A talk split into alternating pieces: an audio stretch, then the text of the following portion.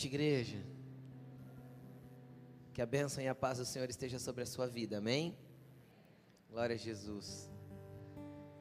Quem está feliz com Jesus diz amém. Amém. A semana passada eu comecei a falar a respeito de um tema interessante e que é muito importante para as nossas vidas, que foi o perdão.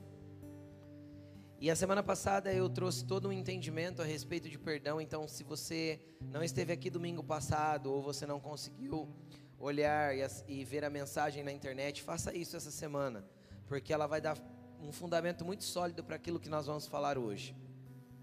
É, nós estamos numa série de mensagens, na verdade são três mensagens a respeito de perdão. Hoje é a segunda, eu quero falar com você um pouquinho a respeito disso hoje. E a semana que vem a gente vai falar mais um pouco. E se Deus permitir, a Laine vai comentar alguma coisa também. Ela está entendendo do Senhor ainda, se ela deve liberar alguma coisa sobre esse assunto ou não. Mas nós estaremos falando a respeito de perdão. Por que perdão, pastor? Porque perdão é algo muito, muito, muito importante. E hoje o tema da mensagem é o padrão do perdão de Deus. Por quê? Porque Deus tem um padrão em perdoar. E nós vamos entender um pouquinho como, como é o nosso padrão e como é o padrão de Deus quando a gente fala de perdão. Amém? Que jeito Deus olha para esse negócio de perdão e entende perdão e que jeito nós lidamos com isso?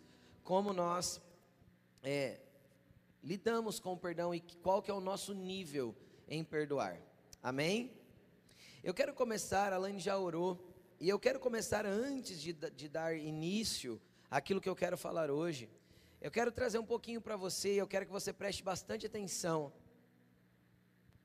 É, um, um, resumo, posso dizer assim, ou algumas coisas importantes daquilo que eu falei a semana passada. Eu quero que você preste bastante atenção nisso que eu vou dizer. É, eu quero ler uma parte, um resumo ou os pontos importantes daquilo que eu falei a semana passada. E eu quero que vocês prestem atenção aqui em mim. Não perdoar é como tomar um copo de veneno e esperar que o outro morra. Não perdoar é como se nós disséssemos para Deus: sou melhor que você. Porque você, Deus, escolheu me perdoar, mas eu, na minha arrogância, eu prefiro guardar a ofensa contra o outro. A falta de perdão é carregar um fardo pesado que deveria ter sido entregue para Jesus. A falta de perdão vai criar uma ferida e muitas vezes, com o passar do tempo, ela vai ter uma casca grossa em cima dela. E que todas as vezes que a gente encostar em algum lugar, aquilo vai doer. Qualquer coisinha que acontece, a gente se ofende. A falta de perdão gera doença para o físico, para o emocional. E a maioria dessas doenças não são diagnosticadas pelos médicos. A falta de perdão causa dores no corpo e nos ossos e muitas vezes remédio nenhum alivia. Então, o acúmulo dessas ofensas, dessas dores, dessas feridas, sem que você libere isso tudo, vai fazer com que você se torne uma grande ferida ambulante. E para que você consiga se proteger de qualquer dor, normalmente você cria um muro ao seu redor, tentando se isolar de tudo e de todos para que você não seja ferido mais. Porém, este muro que inicialmente era uma proteção, vai se tornar uma prisão para você. E nesta prisão, esta prisão que você se colocou espiritualmente dizendo, é uma prisão repleta de mágoas, de dores, de rancores e amarguras. E a vida se torna um verdadeiro fardo a ser carregado. Fardo esse que pode ser substituído por Jesus porque ele disse: Vinde a mim, todos vocês que estão cansados e sobrecarregados, porque eu darei descanso para a alma de vocês. O meu fardo é leve, o meu jugo é suave.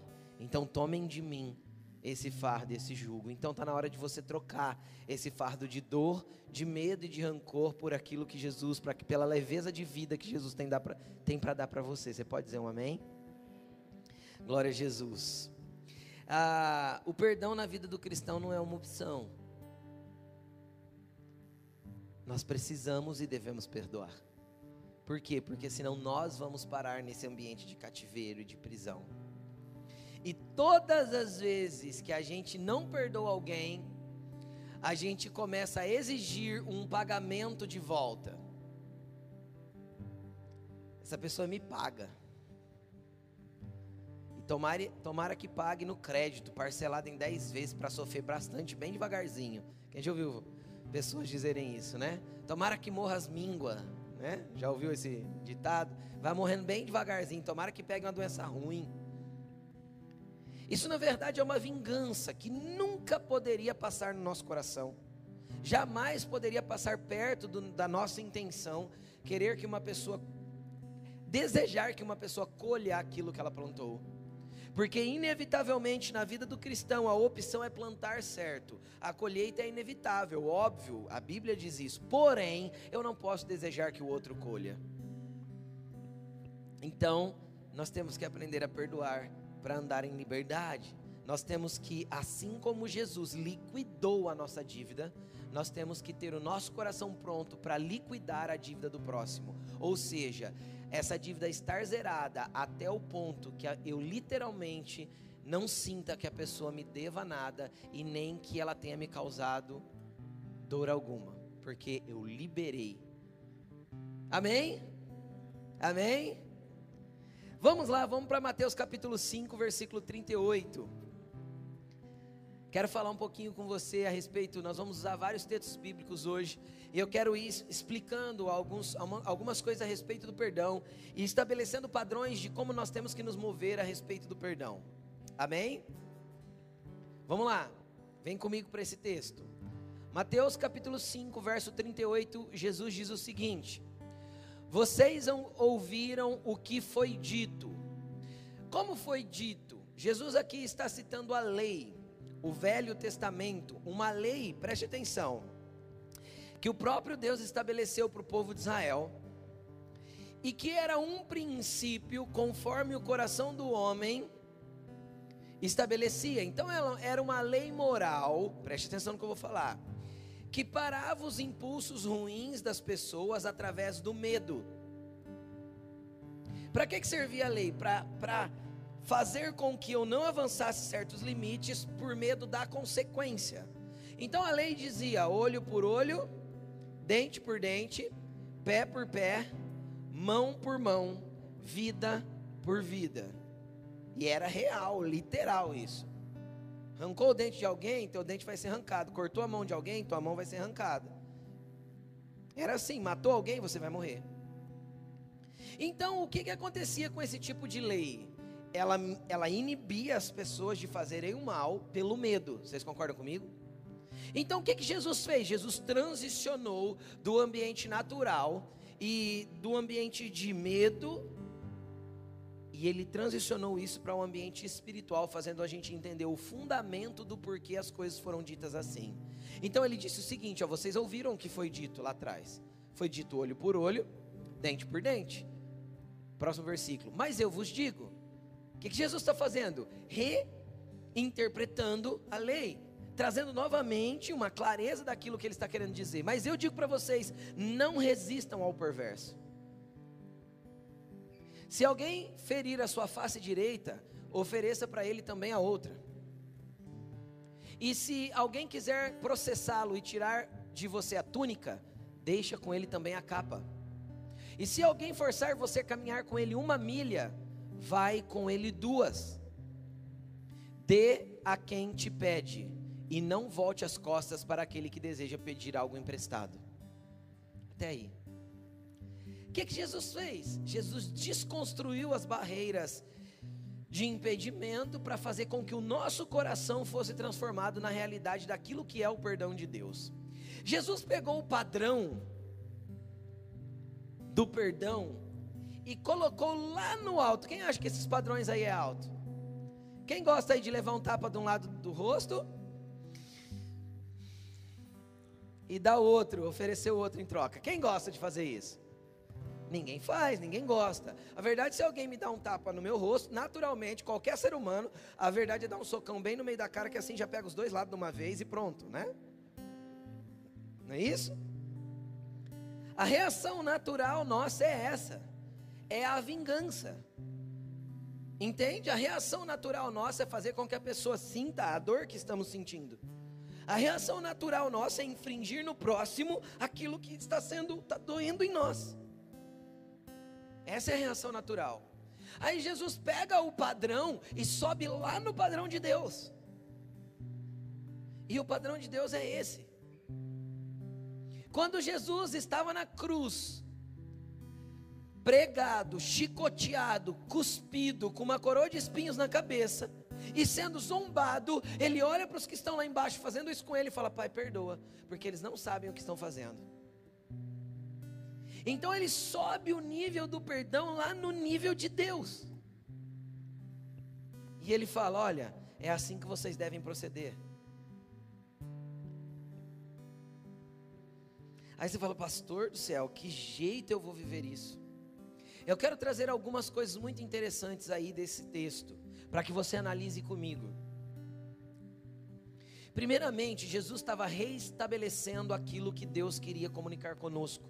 Então Jesus coloca como que é o padrão de Deus do perdão. E aí ele fala a respeito de pessoas que muitas vezes vão nos ferir, vão nos magoar, vão nos obrigar a fazer alguma coisa, vão nos arrancar alguma coisa. E ele fala que não é para a gente resistir a essas pessoas. O que, que ele diz? Não resista ao homem mau, ao perverso. Essas pessoas são perversas, não são pessoas que querem o bem do próximo.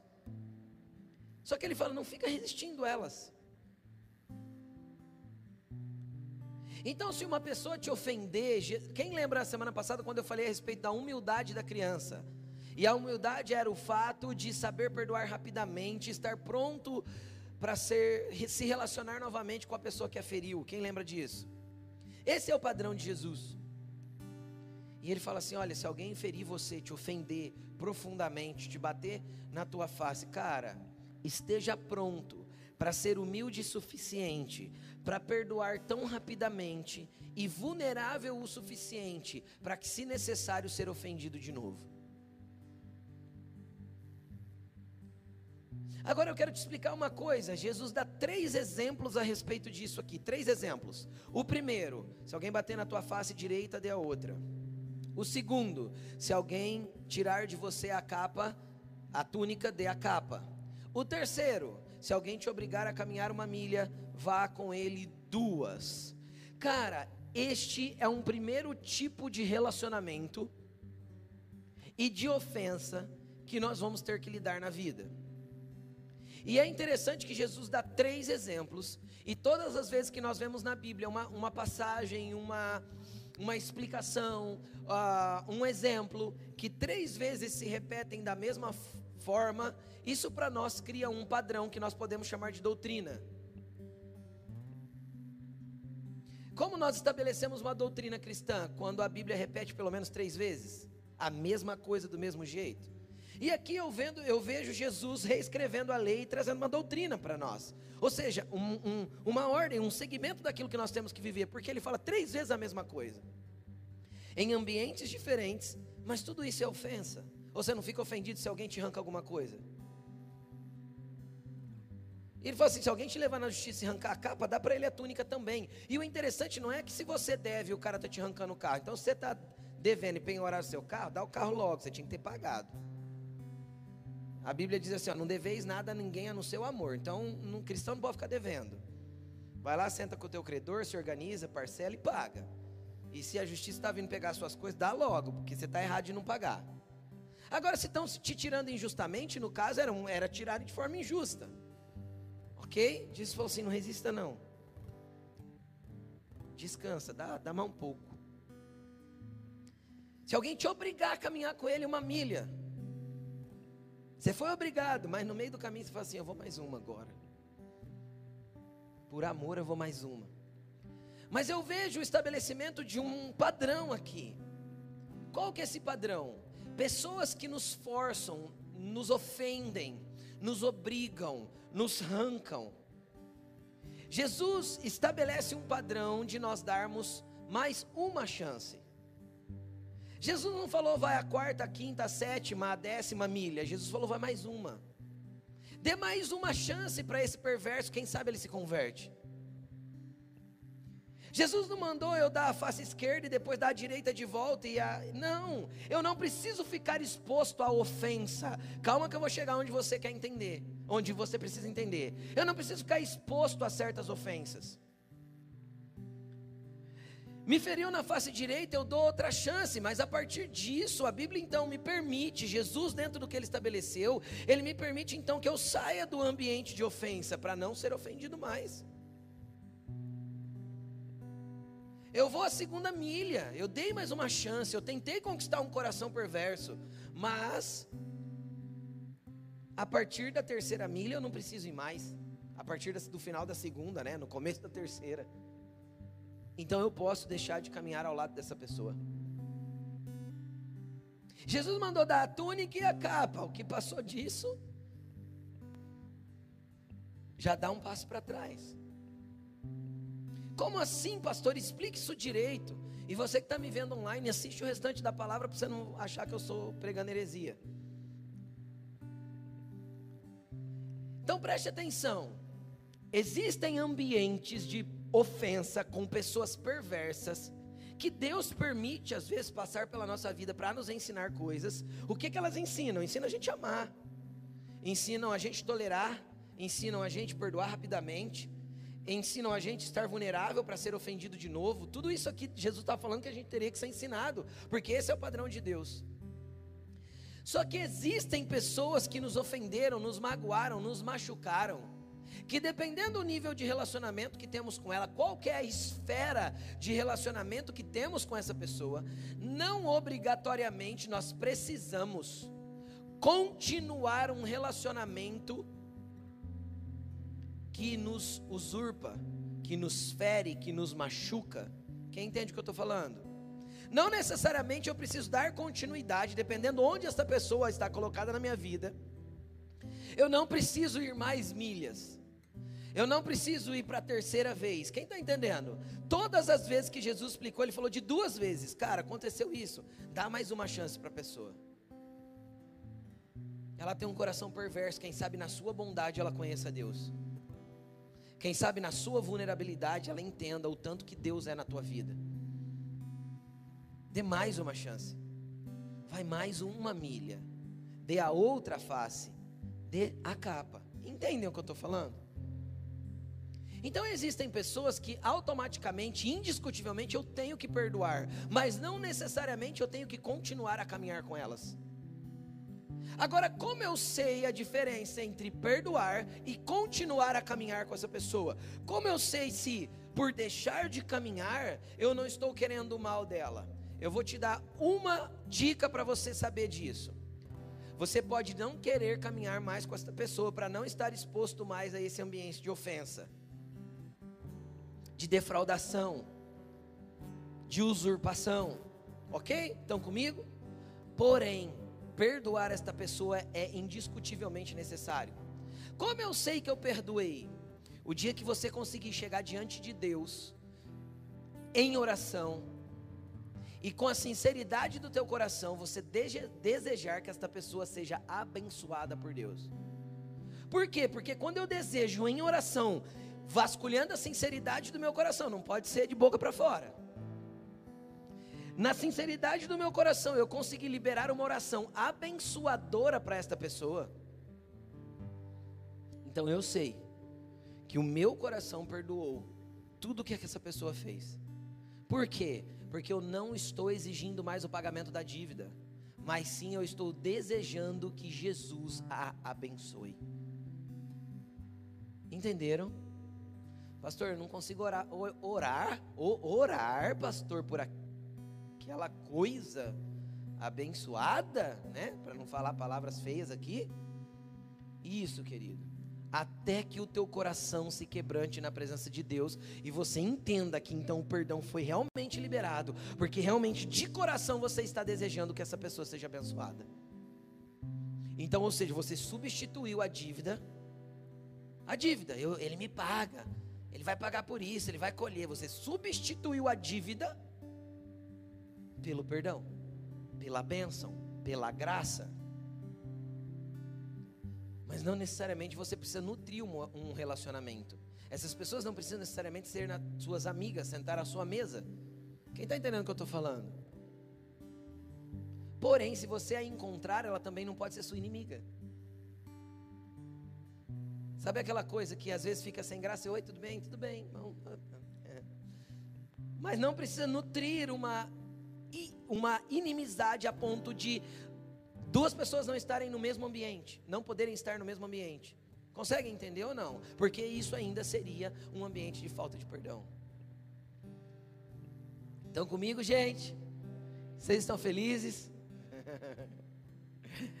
e aí? Isso é em certas esferas, porque existem pessoas que eu não consigo afastar assim da minha vida.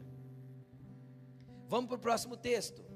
Mateus capítulo 18, versículo 15. Capítulo 18 de Mateus, eu falei essa semana passada, capítulo 18 de Mateus inteirinho é sobre perdão. Ofensa e perdão. Olha só. Se o seu irmão pecar contra você, o que é pecar contra você? Te ofender, te ferir, te machucar, te magoar. Assim como nós pecamos contra Deus, como a gente pode ferir Deus, magoar Deus, chatear Deus? Todas as vezes que a gente pratica um estilo de vida ou uma ação que é completamente contrária à vontade de Deus. Isso torna-se pecado. Entenderam? Então, pecar, eu ofendo a santidade de Deus, não ofendo Deus, porque Deus não ficou ofendido. Eu ofendo a santidade de Deus quando eu ajo contrário àquilo que é a vontade dele para minha vida. Quem entende o que eu estou falando? Isto constitui-se pecado. Então, o que, que Jesus está falando aí? Ó? Se o teu irmão pecar contra você, ou seja, se ele te ferir, te ofender, te magoar, te chatear, vá e a sós com ele, mostre-lhe o erro. Se ele o ouvir, você ganhou o seu irmão. Deixa o texto aí que nós vamos continuar. Presta atenção. Você percebe que mudou a esfera de pessoas. Aqui está falando de um estranho, de alguém que te encontrou e te obrigou a caminhar uma milha com ele, te feriu lá na, na face e você tem, dar, você tem que dar mais uma chance. Está falando de alguém perverso? Sim ou não? Não. Lá falava de alguém perverso, alguém que passou na tua vida para causar aquela ofensa de alguma forma e você tem que dar mais uma chance. Aqui não, aqui está falando de irmão. E irmão a gente não consegue manter distância. Irmão, a gente vai ter que continuar na mesma igreja, no mesmo gari a gente vai ter que continuar vendo. E mesmo que a gente congregue em outra igreja, vira e mexe, a gente se encontra. Aqui está falando de pessoas que já conheceram Cristo, que tem relacionamento, e isso aí já é outra esfera de pessoa, não é aquela pessoa que a gente consegue jogar para escanteio muito longe. Quem está entendendo o que eu estou falando? São pessoas que nós convivemos. Essa já é outra esfera de relacionamento, e na outra esfera de relacionamento, Jesus traz outro ensinamento. Nesse ensinamento dessa esfera de relacionamento, ele fala assim: olha, se o teu irmão pecar contra você, cara, se ele te ofender, te ferir, te magoar, chama ele, você e ele, senta, olho no olho. Eu vou te dar um conselho: paga um café para ele, chama ele para almoçar e banca. Entende? Rompe o ambiente daquilo que você quer fazer, olho no olho, fala com ele e fala, cara Vamos acertar a parada aqui que está entre nós? Tem alguma coisa errada aqui? O que está acontecendo? Reconheça o teu erro. Ó, oh, cara, eu falhei nessa parte aí da parada. Então eu peço já que você me perdoa para que a gente possa reestabelecer o nosso relacionamento. Afinal, nós somos irmãos em Cristo. Senta com ele, a sós. Beleza, se você conseguir, você ganhou o seu irmão. Pastor, mas tem gente de coração duro. Eu sei, Jesus vai continuar falando. Olha aí, próximo versículo. Mas se ele não te ouvir, leve consigo um ou dois. Vai lá, chama o teu líder de gari e fala: Cara, eu estou com um problema com fulano, eu preciso de uma força, porque eu já conversei com ele, cara. Tá embaçado. Chama o teu supervisor, troca ideia, conversa, peça ajuda. Às vezes um, um intermediador vai mostrar para você o quanto você está mais errado do que a pessoa. Ou vai ajudar ela a ver que está errada e vai promover essa reconciliação. Peça ajuda, só não pode ficar de mal. Quem ficava de mal quando era criança? Você fazia assim também. Né? Fazia assim com o dedinho, né? Que estava de bem, depois você ficava de mal, não é? Não dá para ficar de mal. Nós somos irmãos, não dá para ficar brigado. Não dá para ficar de cara feia. A pessoa você entra na mesma porta que ele, da igreja, você senta de um lado e ele do outro. Mas aí qual que é o problema que eu fico pensando? Se nós estamos caminhando com Jesus para morar na eternidade, lá na eternidade não vai ter como morar um num bairro e outro no outro, né? Afinal, não vou poder ver ele a eternidade inteira, porque eu não gosto dele. Quem não vai estar tá lá? Então, um dos dois não vai poder estar tá lá. No meu caso, eu acho que aquele que não perdoou e se os dois estão embirrados, vai os dois ficar juntinho, pertinho, um do ladinho do outro lá no inferno. Satanás vai fazer abraçar todo dia.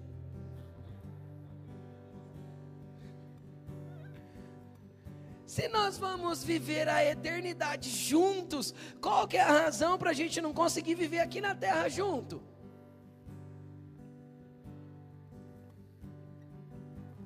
Entendem? Então não há essa possibilidade. Jesus continua falando, vamos lá. 17. Se ele recusar a ouvi-los, conte para a igreja. E se ele recusar a ouvir a igreja, trate-o como pagão ou publicano. Olha o que Jesus está falando, cara. Se esse cara não aprender de jeito nenhum que tem que reconciliar e tem que andar certo, trate ele como um pagão. Quem que é o pagão? O pagão é aquele que não conhece Cristo. E o pagão a gente não busca jogar ele fora, a gente busca ganhar ele para Cristo. Então o que Jesus está falando? Tem alguém que não, não tem jeito, cara, ele só tem que se converter. Então deixa ele aqui no meio nosso, quem sabe um dia ele se converte, quem sabe um dia a palavra prega ele, quem sabe um dia o Espírito Santo convence ele do pecado, quem sabe um dia ele enxerga, Pessoas não estão para ser descartadas, mas alcançadas. O pagão precisa ser alcançado. O publicano era o cobrador de imposto, era aquele povo que o judeu não gostava. Esse cara precisava ser alcançado por Jesus, precisava ser tocado pelo Espírito Santo. O que, é que nós temos que entender? Uma pessoa dessa ainda não conheceu Cristo, uma pessoa que não está disposta a se reconciliar, ainda é pagão. Pastor, mas ele frequenta a igreja faz 20 anos, não tem problema, não conheceu Jesus. Porque se ele conhecesse Jesus, ele não tinha um coração duro assim. Ele ia ter arrumado com você na primeira conversa.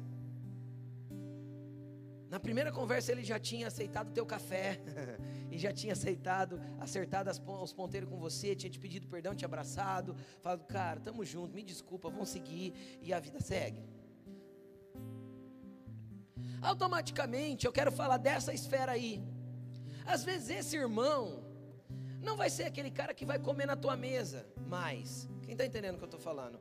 É, cara, dá, a gente tem relacionamento, a gente sorri, a gente se vê e se cumprimenta e a gente conversa, mas não é às vezes aquele cara mais para você trazer para o teu íntimo, você colocar na tua mesa, porque desgastou a amizade. Quem está entendendo o que eu estou falando? E isso não é pecado. Quem está entendendo o que eu estou falando, gente?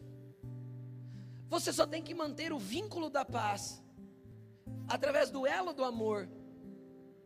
Entendem?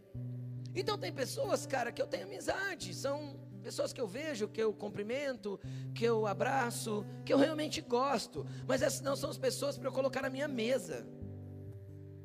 Entende? Então, às vezes, dentro de um atrito desse aí, a pessoa tinha um lugar à sua mesa, tinha um lugar íntimo com você, mas às vezes esse lugar íntimo já não dá para manter. E a Bíblia não diz que isso está errado. Vocês só precisam se dar bem, porque são irmãos. Entende? Vocês precisam se encontrar no rolê e está tudo certo. Entendem o que eu estou falando? Vocês precisam estar na igreja, está tudo certo, mas tudo certo mesmo, de coração limpo. Com coração em paz, com 100%. Você não precisa necessariamente restituir o lugar de intimidade com essa pessoa. São esferas diferentes. Aquela primeira eu posso dar um passo para trás e realmente me afastar da pessoa. Esta segunda, eu preciso ter uma comunhão, a comunhão bíblica, de estar junto, de estar no mesmo ambiente, de estar no mesmo rolê, de estar na mesma comunhão. Está tudo bem, 100% tudo bem. Mas não necessariamente eu preciso colocar dentro da minha casa. Quem está entendendo o que eu estou falando? Colocar no meu círculo de intimidade. Amém, gente? Estão comigo? São esferas diferentes de perdão. Eu já vou chegar no, no padrão do perdão de Deus. Porém, vamos continuar o texto, tem mais coisa para eu falar. Digo a verdade: tudo que vocês ligarem na terra será ligado no céu, e tudo que vocês desligarem na terra será terá sido desligado no céu. Veja bem, esse texto muitas vezes é usado fora do contexto. Quem já ouviu pregações de a pessoa liberar uma palavra de vitória e falar assim: liga aí, irmão, porque tá ligado em nome de Jesus. Quem já ouviu? Tem nada a ver com o contexto. O contexto, o contexto de Mateus 18. O que que Jesus está falando aí? Sobre relacionamentos, perdão, pessoas. Então não tem a ver. Porque a palavra ligado e desligado no grego não é o que a gente conhece de ligar e desligar. Sabe uma tomada que você liga e desliga? Sim, conecta e desconecta. Não é isso. Até porque nem existia conectar e desconectar naquele tempo. Ligar e desligar, se você pegar o original da palavra, tem, tem a ver com atar, com fazer ligaduras que prendem. Sabe quando prendia a mão da pessoa como se fosse uma algema? Sim, isso era uma ligadura, a pessoa estava presa, os pés e mão. Entendeu? O que, que Jesus está falando? Ele está falando de perdão em relacionamentos, não era isso o assunto? Então o que ele está falando o seguinte: todo mundo que você libera com o teu perdão na terra será liberado no ambiente espiritual. Todo mundo que você deixa livre para andar, tira as ligaduras, a pessoa está livre para caminhar. Só que todo mundo que você deixa preso, ficará preso em você, e você carregará o fardo desta prisão com você. Cara, isso é pesado demais. É literalmente ligar essa pessoa à tua vida e carregar ela como um fardo para sempre. Isso pesa, isso deixa a vida penosa, difícil. Por quê? Porque você ligou e não cortou as ligaduras. E tudo que você ligar na terra será ligado no céu. Tudo que você atar na terra será atado no ambiente espiritual. E tudo que você desatar na terra, desligar na terra, será desligado no ambiente espiritual. Pode pegar, quem tem dicionário e é curioso pode pegar, que você vai ver que a palavra significa isso. Não tem a ver com conexão.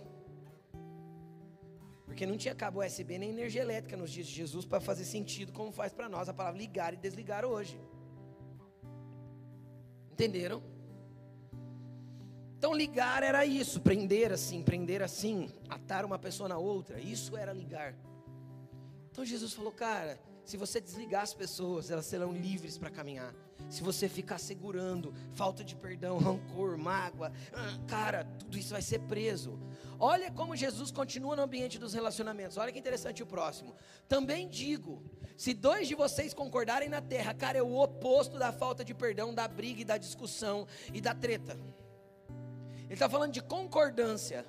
O que, que ele está falando aqui? Do poder da unidade de estarmos juntos, de sermos é, conectados um ao outro, agora não pela mágoa, pela dor, pelo rancor, mas pelo Espírito. Então o que, que ele está falando? Se vocês concordam na terra em qualquer assunto, em qualquer assunto, o qual pedirem, isso será feito a vocês por meu Pai que está nos céus. Por isso a oração da igreja, quando é em concordância, é tão poderosa. Por isso, quando a gente fala assim, ó, todo final de gari, não fala assim, ó, quem tem pedido de oração? Cara, aquilo não é mera formalidade.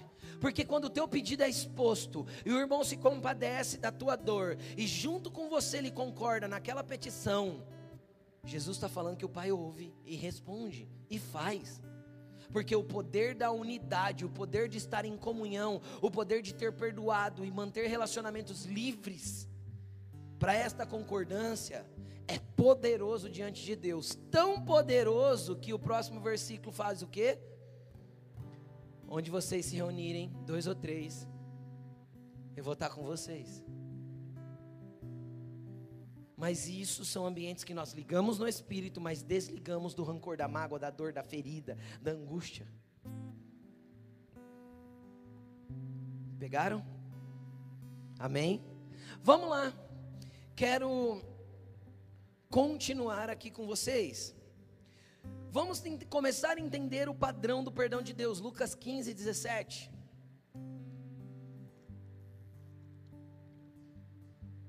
Deixa eu abrir um parênteses. Vocês vão começar a entender agora algumas chaves para nós acessarmos ambientes espirituais, lugares em Deus. Mas eu quero que você preste atenção. Lembra que eu falei que existe uma esfera de pessoas, o perverso, que você dá mais uma chance, que você tolera, que você não rebate de primeira, que você anda uma milha a mais. Existe o irmão que você vai sentar, vai se reconciliar, vai tentar arrumar as coisas, vai pedir ajuda se for preciso. Se ainda assim ele não quiser, cara, só entenda que ele ainda não se converteu, não conheceu Jesus. Então calma, tolera ele mais um pouco, ama um pouco mais. Jesus vai chegar no coração dele, amém? Tá, só que existe uma esfera de pessoas que nós não devemos só perdoar, nem nos afastar, nem só perdoar, mas reposicionar. O que, que é reposicionar? Existe uma esfera de pessoas que só o perdão ou a reconciliação não é suficiente. Eu preciso recolocar a pessoa no lugar que ela tinha antes da ofensa acontecer. Que esfera é essa? Eu vou trazer algumas coisas para você entender e vocês vão entender nesse texto que a gente vai ler, mas presta atenção. Cara, quando você se ofende, por exemplo, com seu marido ou com a sua esposa, não adianta você meramente perdoar e promover uma reconciliação, na onde você fala assim, ó, tudo bem, eu, eu, eu aceito reconciliar, mas, ai, sabe, não tem mais o lugar que tinha no meu coração. Isso é um erro. Por quê? Porque você nunca vai conseguir nutrir um relacionamento marital, um relacionamento íntimo, com uma pessoa que você não recolocar no lugar que ela tinha antes do problema da ofensa. É óbvio que essa recolocação é um processo, ela pode durar meses ou até anos, para a pessoa conseguir ter o perdão na sua completude, o, o mesmo padrão de perdão que Deus tem, porque Deus não perdoa apenas perdoando, Ele perdoa reposicionando, dando lugar de volta, e nós vamos entender isso nas Escrituras. Então, tem pessoas que a gente tem que perdoar e trabalhar para curar as feridas, para reposicionar a pessoa dentro de nós. Cônjuge, filhos, pai, mãe, sogro, sogra, líderes espirituais. Como assim, pastor? Líderes espirituais? É claro, entenda uma coisa: tudo que flui da tua vida passa, espiritualmente dizendo, vai passar pela nossa vida. Isso é um padrão que Deus estabeleceu.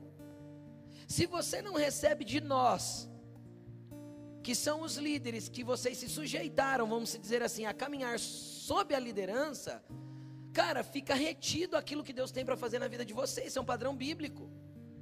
Eu não vou entrar nessa esfera agora porque é muito ampla, é outra pregação. Então, entenda que certas pessoas eu não tenho só que perdoar, eu tenho que reposicionar no meu coração. Indiscutivelmente. Senão eu vou ter problemas por causa da ofensa. E não vou conseguir avançar em nada daquilo que Deus tem para fazer na minha vida. Porque tudo vai ficar travado. Outra coisa que é necessário que você entenda: quanto mais próxima é essa esfera, que é essa esfera que eu estou tratando agora, é a terceira esfera que eu estou tratando aqui. Quanto mais próxima a pessoa é de mim, mais fácil é de causar uma ofensa, tanto daqui para lá como de lá para cá. Pessoas que nós amamos muito, faz com que nós venhamos a nos ferir com facilidade com elas. Eu vou dar um exemplo simples. Todos que estão sentados aqui, de alguma forma, depositam uma expectativa sobre mim ou sobre a Laine. E para algumas pessoas aqui, por exemplo, o simples fato, às vezes, de você me ver nervoso, por exemplo, num exemplo, e maltratando alguém, te ofende num nível que você não quer nem congregar mais aqui. Quem está entendendo? Por quê? Porque eu sei que me foi incumbido a responsabilidade de ser um excelente exemplo para você. E você criou essa expectativa no seu coração. É claro, você tem um líder espiritual que você quer tê-lo como exemplo. Quem está entendendo o que eu estou falando? Existem pessoas que, se a gente passa e não vê, e automaticamente não cumprimenta, se ofendem. E às vezes a gente ofendeu sem querer. E existem pessoas que a gente nem fez nada e ficaram ofendidas. Por quê? Porque você criou uma expectativa que eu não consigo atender, a Laine não consegue atender e que a gente nunca falou que ia fazer. Mas você criou no teu coração uma expectativa de que nós faríamos alguma coisa e você se ofendeu com isso. Então, quanto mais a pessoa é importante para você, mais fácil é dela te ofender. Porque todo nível de relacionamento próximo existe expectativas. É óbvio, isso é humano. Se eu casei com a Laine, é fato que eu tenho certas expectativas a respeito de quem ela é e do que ela pode proporcionar para minha vida, senão eu não casaria. E ela também casou comigo num nível de expectativa daquilo que eu posso fazer na vida dela, senão ela não teria casado. Então, automaticamente, quando essas expectativas, tá certo, tem expectativas que são ah, de romance, né? E expectativa de romance vai ser igual bexiga no final de festa, né?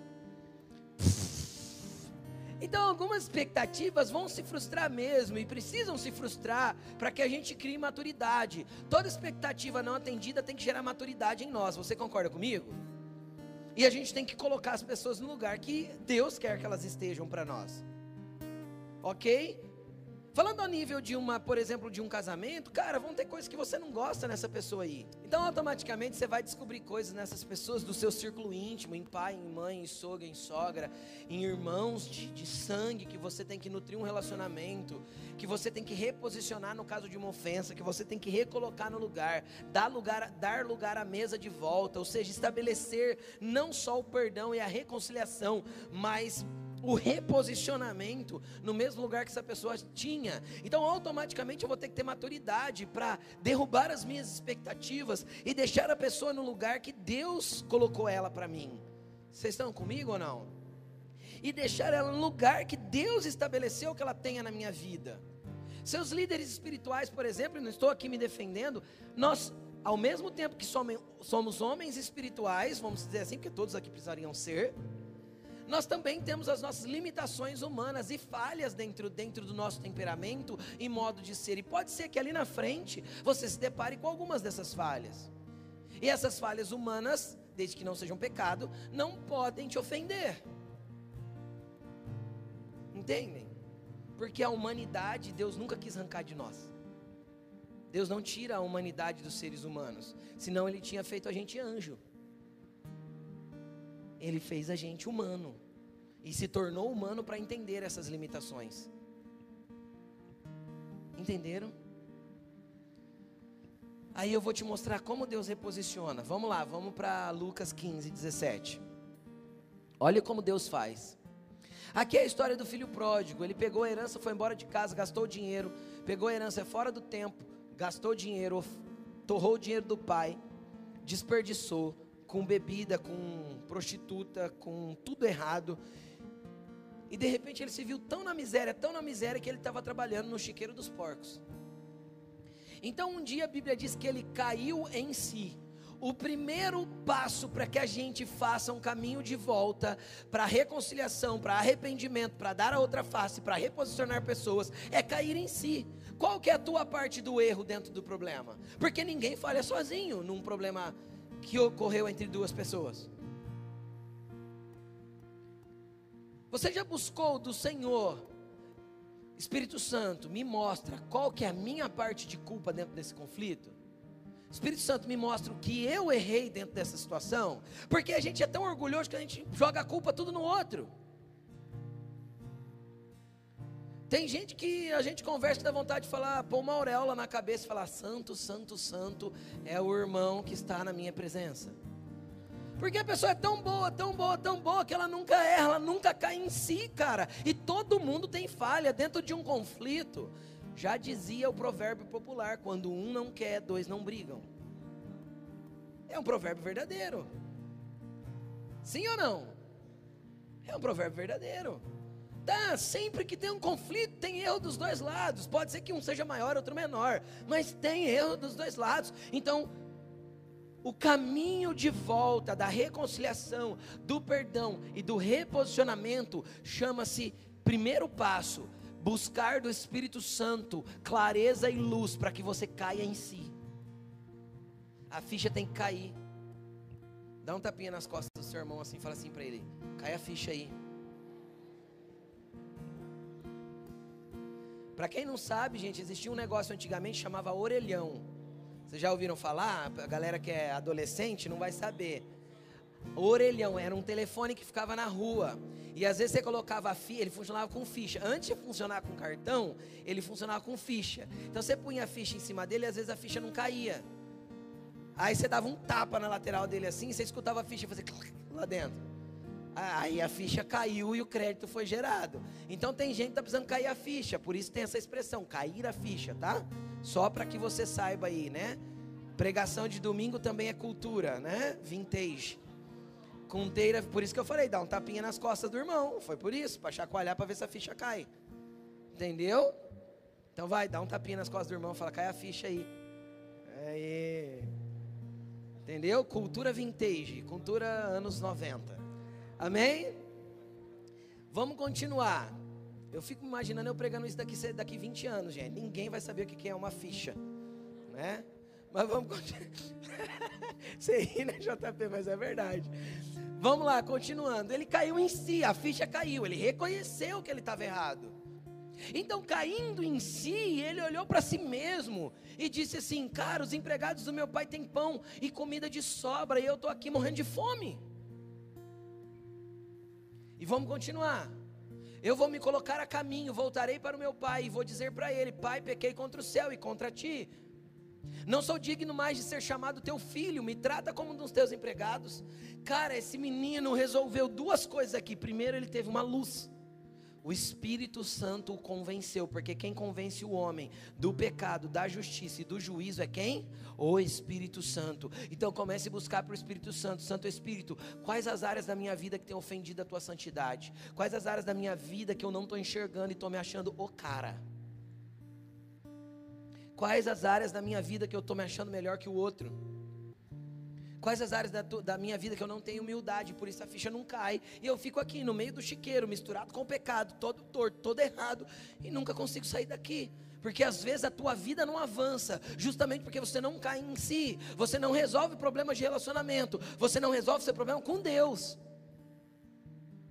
Porque às vezes você está cheio de pecado e achando que está tudo bem, porque você nunca consegue reconhecer que está errado. Então pede para o Espírito Santo. E eu acho que a oração que a Laine sempre ensina aqui, o Espírito Santo joga a luz dentro de mim. Porque a luz me faz ver a sujeira e aquilo que está debaixo da sujeira. E às vezes o que está debaixo da sujeira é aquilo que eu preciso resgatar. Ele caiu em si. Ele entendeu que estava no chiqueiro. Ele entendeu que estava pecando. Ele entendeu que estava errado. Então o que, que ele faz? Ele traça um plano. Mas ele traça um plano meia boca. Já ouviram essa expressão ou não? Plano meia boca, assim, bem mais ou menos. Por que bem mais ou menos? Porque ele teve uma atitude inicial correta. Qual foi a atitude inicial? Ele caiu em si e ele resolveu fazer o caminho de volta. Todo caminho de reconciliação é um caminho de volta. Ninguém reconcilia se não voltar lá para resolver. Entendeu? Ok, ele podia ter dobrado o joelho no chiqueiro e falado assim: Deus, me perdoa. Não devia ter feito isso com meu pai. Mas fazer o que? Agora eu já fiz, não quero ver ele nunca mais. Foi isso que esse menino fez? Não, ele se colocou a caminho de volta para o pai. E é interessado, é interessante o que ele fala agora, vai. Levantou, foi para o seu pai, e estando ainda longe, seu pai viu e cheio de compaixão correu para o seu filho, o abraçou e o beijou. Já vou falar sobre isso, mas vamos ver o que ele diz. Pai, pequei. Ele entendeu que tinha pecado. E ele entendeu contra quem tinha pecado: contra o céu e contra ti. O que, que esse menino entendeu? Caiu em si, cara, e veio o entendimento. Não adianta eu só confessar para Deus, eu tenho que me reconciliar com meu pai. Eu preciso confessar que eu pequei contra ele. Eu preciso promover uma reconciliação. Eu preciso voltar lá e me humilhar. Como uma criança, humilde. Pai, fiz meleca. Irmão, fiz meleca, me perdoa. Errei. Entendeu? Cara, a gente sempre foi amigo e eu. Olha a merda que eu fiz contigo. Só que só quem cai em si consegue fazer isso. E só o Espírito Santo para te convencer e fazer você cair em si. Tem dois jeitos de cair em si: ou pelo Espírito Santo ou pelo chiqueiro. A hora que estiver muito fedido ao teu redor, muito escuro, muito sujo, pode ser que você caia em si pela pressão que está ao teu redor. Então não espere esse momento. Peça para o Espírito Santo te auxiliar. E aí, como o pai recebe? Volta um versículo, volta para o 20. O pai levanta, cara. De longe o pai vê ele e cheio de compaixão. É assim que Deus te recebe. Esse menino estava fedido, de chiqueiro, sujo, roupas maltrapilhas, descalço. Ele, ele, ele estava, ele estava ah, alguém que a gente repulsa. Sim ou não? Sim. Só que o pai não repulsa ele, o pai enche-se de compaixão, abraça e beija. Não interessa quanta sujeira tem sobre a sua vida, interessa que você a enxergue e faça o caminho de volta. Interessa que você comece a arrumar todo o caminho de desordem, bagunça, rixa, brigas que você arrumou durante a tua vida. Importa que você comece um trabalho de reconstrução, pastor. Isso vai levar anos, não tem problema, comece hoje. Jesus vai ser o seu auxiliador nesse processo. Jesus vai te ajudar e você vai sair desse lugar de dor, de mágoa, de angústia, de, e você vai reconstruir um caminho de alguém curado, sarado, limpo e restabelecido. Olha que o pai continua fazendo. Passa lá para o 22, 22. Mas o pai disse aos seus servos, ele pediu só para ser um empregado, lembra? Olha o que o pai fala: depressa, tragam a melhor roupa e vistam nele. O pai aqui não apenas perdoa, e não apenas reconcilia, porque até antes desse versículo a reconciliação estava feita. Sim ou não? Ele podia dar um abraço no filho e falar assim: "Cara, vai lá, vamos trabalhar então. Bora para frente. Vamos seguir". Não. Esse relacionamento aqui exigia mais e o pai dá o primeiro passo. Então o que, que eu entendo? Quem tem mais maturidade precisa fazer primeiro, não fique esperando o outro. Quem tem mais maturidade começa, fazer certo. Quem tinha mais maturidade aí, o pai ou o filho? O pai é óbvio. Então o pai começa. Se você é mais maduro que o seu irmão na fé, comece você. Reconcilie-se você. Chama para o café você. Peça perdão você.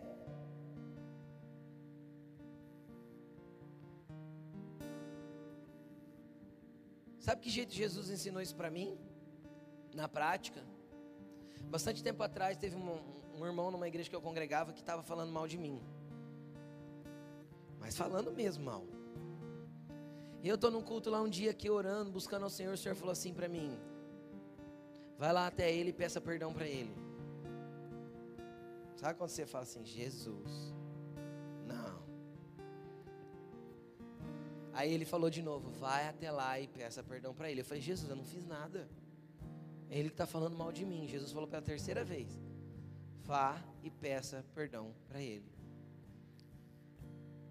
Eu saí do meu lugar, fui lá, abracei ele e pedi perdão para ele. Cara, rompeu o meu relacionamento com essa pessoa. Rompeu. Ele nunca mais falou mal de mim e virou meu amigo ainda. É verdade isso. Porque Deus sabe que Ele vai contar com o mais maduro para resolver as coisas. Porque os filhos só vão cair em si às vezes, mas reestabelecimento é o pai que promove, ou seja, é quem é mais maduro. Então não fique esperando o outro, faça você. Não fique esperando que a sua esposa peça perdão, peça você, cabeçudo, orgulhoso. Entendeu? Não fique esperando que o seu marido seja aquilo que você entende pela Bíblia que ele tem que ser. Faça você. O que você tem que ser pela Bíblia. Faça você. Que, que a Bíblia ensinou que você tem que ser, mulher? Ah, mas meu marido, pastor, você não conhece ele. Sim, eu não conheço, graças a Deus. Tô brincando. Mas você vive com Ele, então você tem que ser o que a Bíblia diz que você tem que ser. Você não está conhecendo Jesus, então você faz direito. E quando você fizer direito, Deus vai catar o teu marido na curva.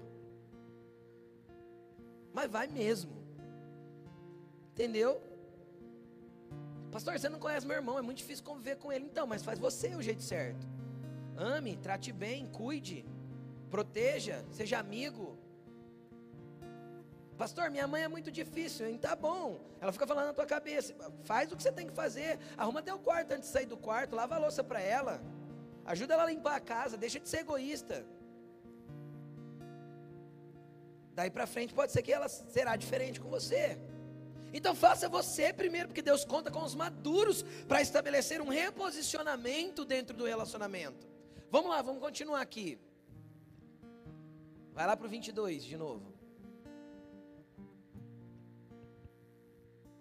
Coloquem a melhor roupa nele. O que que Deus está estabelecendo? O que que o Pai está reestabelecendo aqui? Roupa fala de identidade. A roupa naquele tempo estabelecia quem a pessoa era. Coloquem também um anel em seu dedo. Isso fala de aliança. Eu não estou só me reconciliando, eu estou renovando a aliança que tenho com você. Coloque um calçado nos seus pés, ou seja, o pai deixou ele tão livre que calçou os pés dele para caminhar. Não só libertou, não só cortou a ligadura, mas deu uma base para que ele caminhasse. Não só cortou a ligadura e deixou ele livre, mas falou: vem cá, eu vou ser o suporte para você caminhar nessa nova vida, nesse lugar de reconciliação. Cara, Deus conta com pessoas maduras para viverem isso no meio dos irmãos. Vamos continuar? Nós vamos até o verso 24. Tragam o novilho gordo, matem-no. Vamos fazer uma festa e alegrar-nos. Pois esse meu filho estava morto e voltou à vida, estava perdido e foi achado. Lembra o publicano que foi perdido? Lembra? Trata ele como um publicano e pagão. Esse filho era um filho de Deus perdido, estava como pagão, perdido no mundo. Ele estava morto e voltou à vida. Ele estava perdido e foi encontrado. O padrão de Deus, o padrão do perdão de Deus é matar novilho gordo e fazer festa, é recolocar um lugar à mesa, é dar identidade de novo, é trazer aliança novamente, é dar uma base para que o outro caminha e colocar ele na mesa para festejar junto comigo. Deixa eu te explicar uma coisa: você não perdeu o seu lugar em Deus. Não existe pecado que Ele não possa perdoar. Não existe dor que Ele não possa arrancar. Você não perdeu o teu lugar de filho. Volta para o Pai. Caia em si. Faça o caminho de volta. Reestabeleça aliança com pessoas. Peça perdão para quem tem que, que, que pedir. E volte para o lugar de relacionamento com o Pai. Você tem o teu lugar na mesa guardado com Ele. Ai, meu Deus do céu. O pai quer matar novilho gordo e servir para você, querido. Tem muita coisa espiritual boa para você viver. Tem muita coisa em Deus para você tocar. E você fica aí se remoendo nas suas dores da sua alma, nos seus mimimis, nas suas ofensinhas, no seu ui, ui, mimimi. Cresce em Deus, sai deste lugar, caia em si.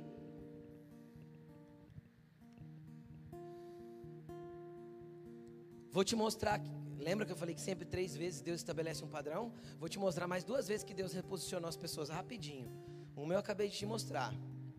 Vamos para Mateus capítulo 12, versículo 38.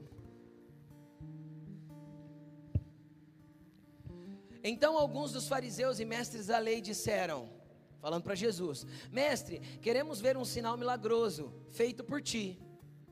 Ele respondeu: Uma geração perversa e adúltera pede um sinal milagroso. Ele está falando para os fariseus isso aí. Mas nenhum sinal será dado, exceto o sinal do profeta Jonas. Pois assim como Jonas esteve três dias e três noites no ventre de um grande peixe, assim o filho do homem ficará três dias e três noites no coração da terra. Preste atenção aqui. Coloca o próximo verso, tem mais um.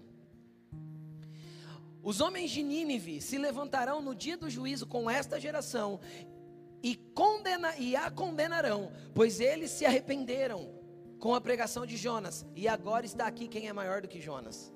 Olha o que Jesus estava falando para os fariseus, e o que, que tem a ver Jonas com isso? Vou contar a história de Jonas para quem não conhece.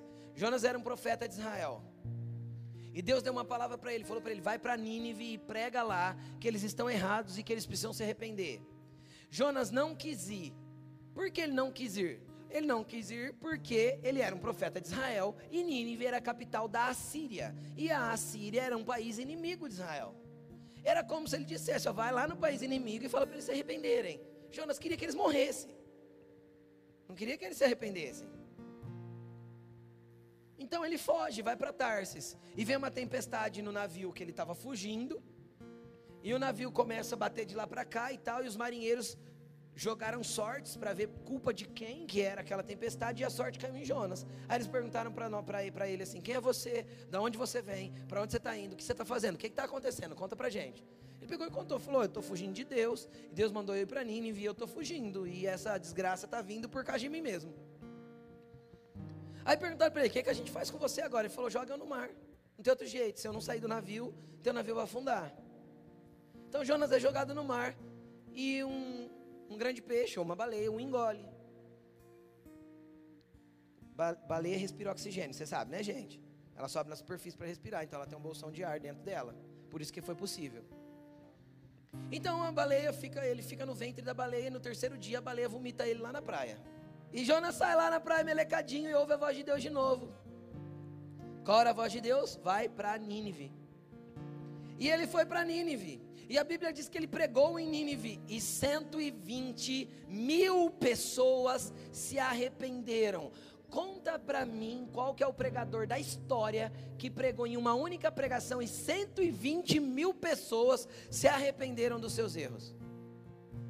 Então eu vou falar uma coisa: Deus só não restituiu o lugar de Jonas, Deus devolveu a unção para ele, para que ele fizesse o que estava ordenado a fazer. Em três dias, Jonas foi restituído ao seu lugar e recebeu a unção novamente para se mover com autoridade e poder no meio de um povo inimigo.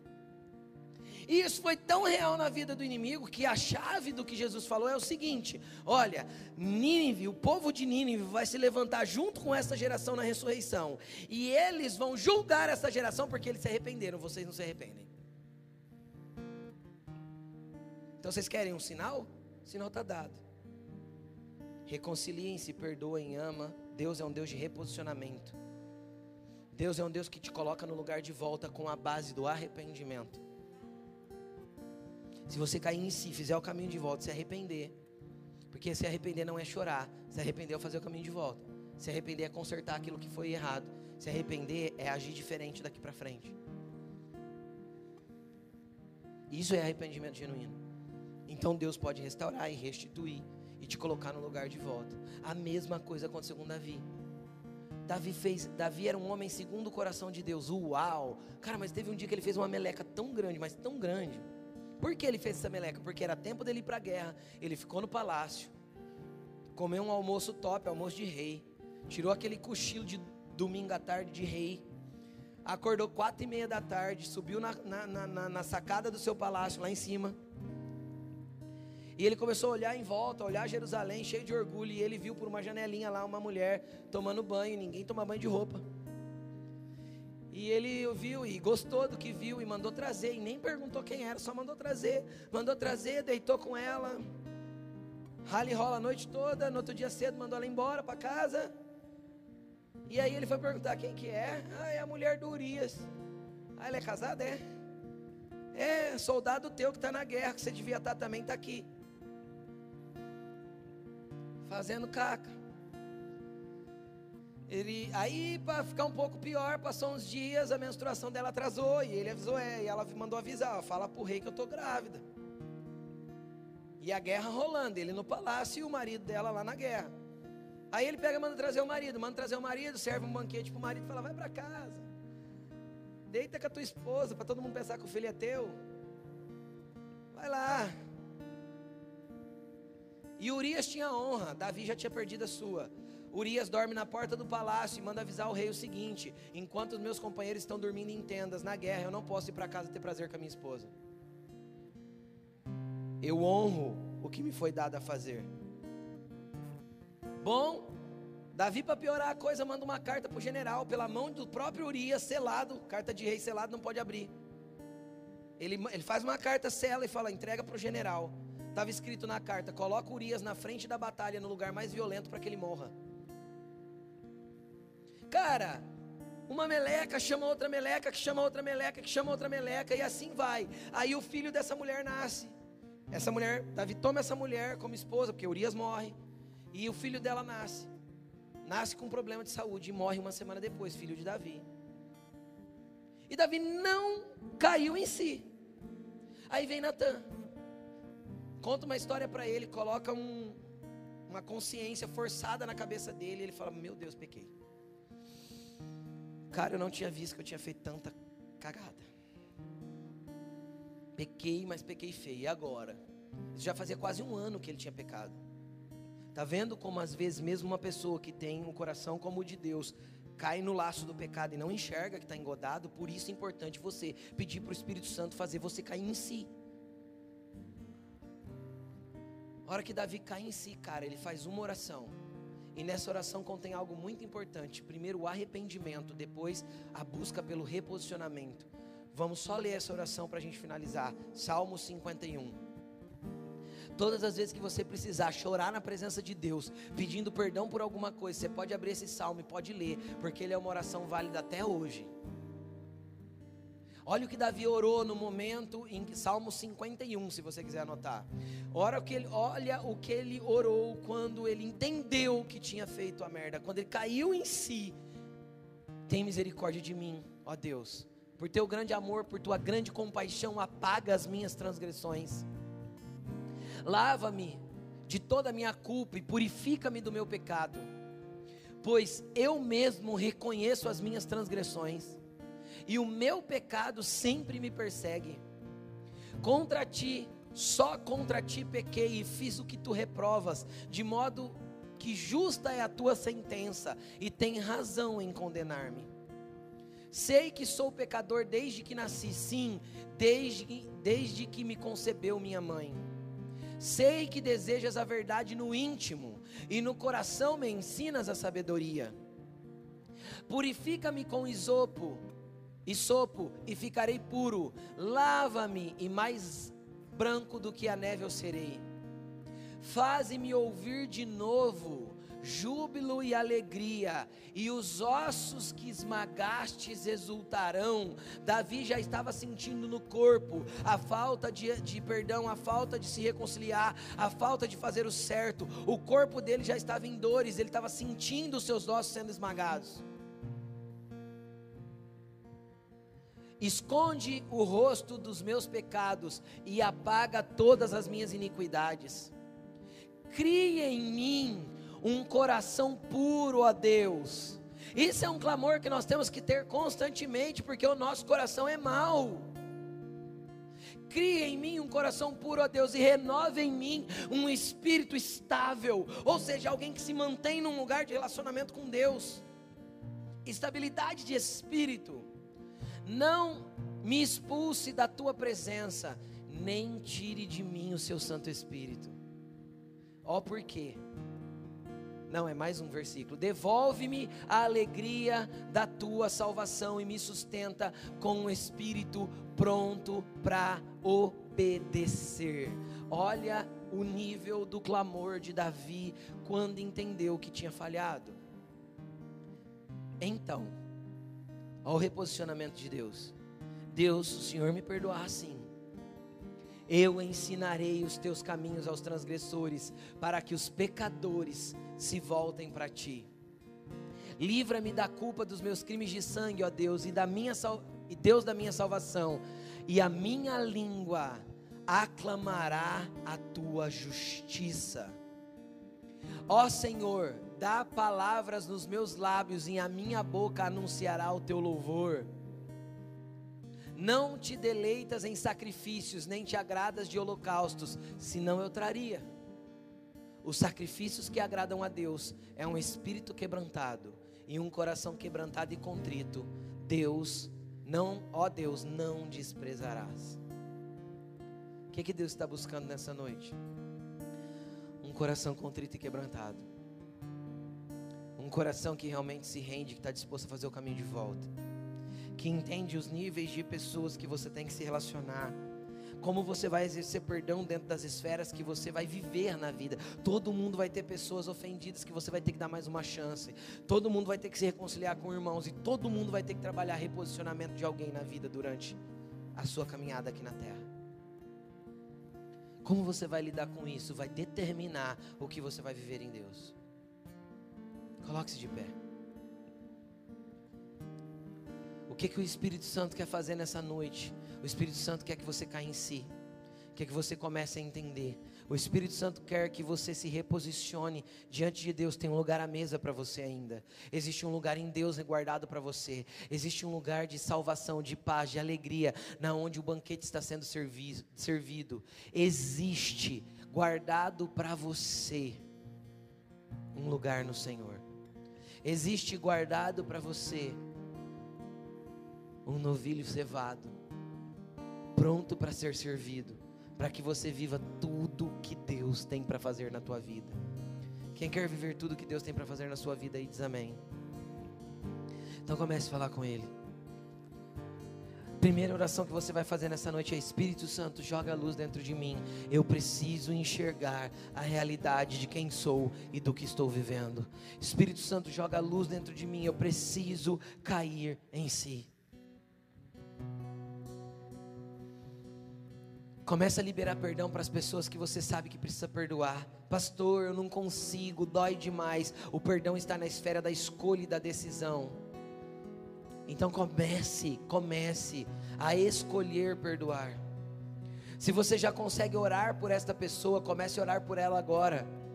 E veja que nível de liberação sai do teu coração. Se as palavras de abenço abençoadoras são sinceras ou se são carregadas ainda de falsidade.